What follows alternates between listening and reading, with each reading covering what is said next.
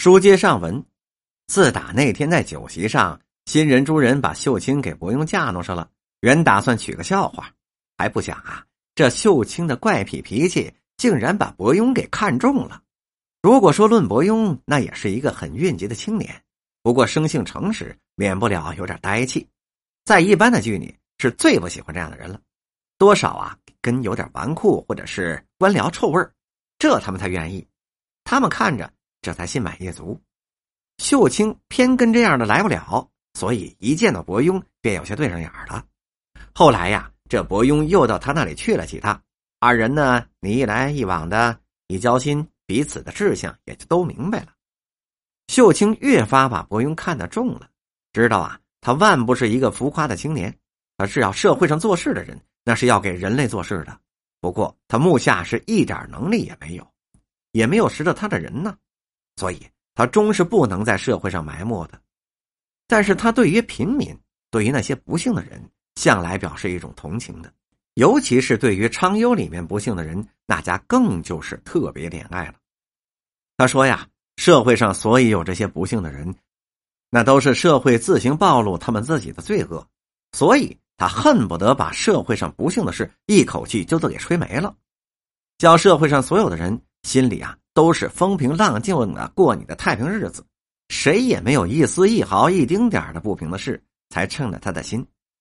但是他的力量万是办不到的，他不过是怀着这个空想，在社会上送他的酬劳日子便了。伯庸的这些意思，秀清似乎是都知道的，所以啊，他不拿伯庸当众人看待。至于伯庸看秀清，不但是可怜的，而且是亲近他。现在讲骨气的人太少了。打算在现在的社会里吃一碗饭，这气骨二字谁还讲啊？恐怕你今儿讲气骨，明儿便是枯鱼入寺了。不成想，这秀清以一个坠落之人，他到了是不忘他的气骨的。他天字号第一号的姨太太不是不当不上的，马车汽车不是坐不着的，珍珠钻石不是戴不上的。以他的姿手。取这几样东西，那真是比穷酸错大卖书、卖字、卖文章挣一碗饭吃那容易多了。但是他竟是不取的，能够把供养他这些东西的老爷们儿都给得罪了。他这是什么意思呢？往坏里说吧，这就算是一种精神病；往好里说呢，这正是他的傲骨了。伯庸对于他的气骨虽然是钦佩极了。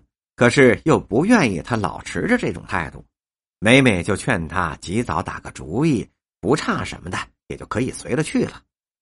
无奈呀，这秀清的性质终是改不了的。有力量的人呢，也都怕他不好驾驭，没人敢吐这口舌，他的前途也就更加暗淡下来了。他固然是把伯庸相中了，但是他绝没有要嫁给伯庸的心。他知道伯庸已然是娶了妻了。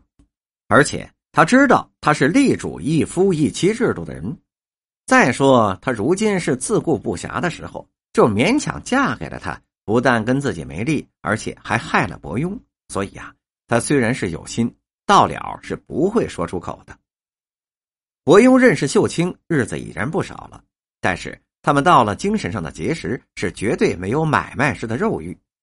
伯庸到他那里去，无非就是解闷儿、谈天儿。彼此做个谈友，秀清也知道他心里，知道他的境遇。对于伯庸来说，向来不会说过一句的污言秽语的话，在旁人都以为他们二人必定是足所熟了。既然两个人是无话不谈的朋友，那无非偶然兴致相投，就成了忘性之交便了。近来伯庸替秀清发愁的很呐，因为他每去一趟，秀清的病态仿佛就厉害一次。五弟血色也就没有了，而且瘦的太难看了，咳嗽呼吸也都有些不利落了。伯庸知道他病深了，劝他赶紧入病院。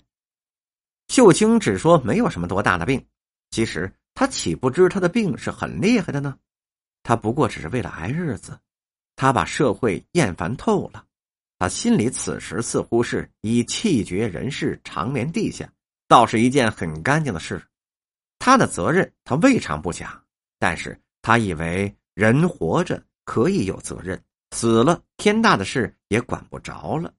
不过他活一天，对于他的老母幼弟，只要管一天，死了之后他也就管不着了。这种思想虽然没什么，可是对于他的病是很不利的。他这不是往开处里想啊，简直就等于是自杀的心理呀。所以伯庸劝他看病，他只说是不爱的。其实他正欲借病魔之手了却他的残生，消灭他的烦恼罢了。于是他的病就这样。一天比一天沉重，甚至是不能混世，回到自己的寓所去了。